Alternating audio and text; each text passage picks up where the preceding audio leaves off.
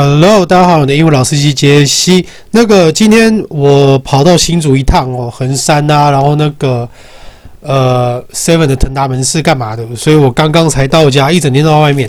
然后呢，呃，我本来有在外面录了一下，就是今天要讲的英文的内容，但是后来发现上传这样会来不及。好，没有关系，今天我要讲的字叫做 retrograde，retrograde，R E T R O G R A D E。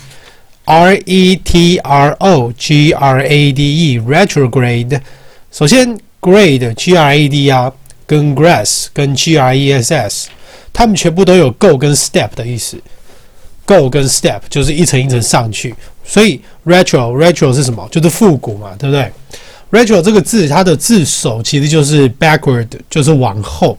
所以什么叫做往后一层？retrograde 其实这个字就是后退，后退。或者是撤退，那它就有两个同义字，一个叫做 withdraw，w i t h d r a w，withdraw，另外一个叫做 retreat，retreat 这个字很常用嘛，它就是撤退。